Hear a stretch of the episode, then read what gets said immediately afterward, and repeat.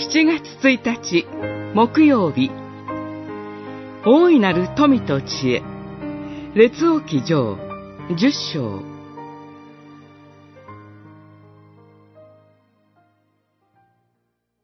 ソロモン王は世界中の王の中で最も大いなる富と知恵を有し、全世界の人々が神がソロモンの心にお授けになった知恵を聞くために、彼に拝謁を求めた。十章、二十三節、二十四節。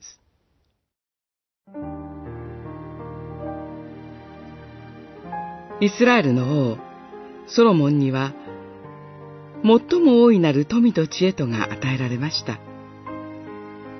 彼の周りは、銀は値打ちのないものとみなされるほどに、純金で溢れていました。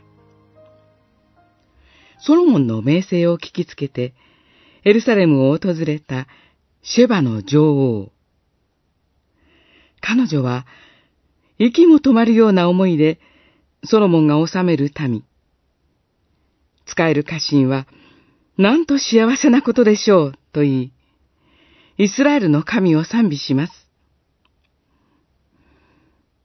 ソロモンへの神の賜物は、国中の民に幸いをもたらすものでした。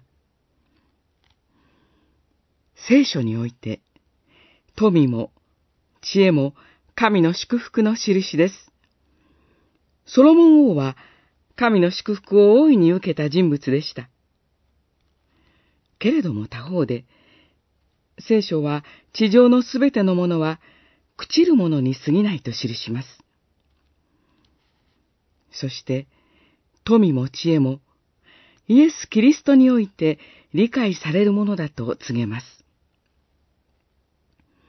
パウロは、イエス・キリストの御顔に輝く神の栄光を悟る光を宝と呼びました。コリントの信徒への手紙に4章6節以下。信仰者は皆ソロモン王に与えられた富と知恵に劣らない、神を知る知恵という宝を収めている器です。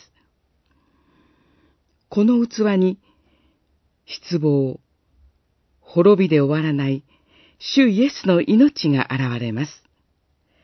コリントの信徒への手紙に、四章八節以下。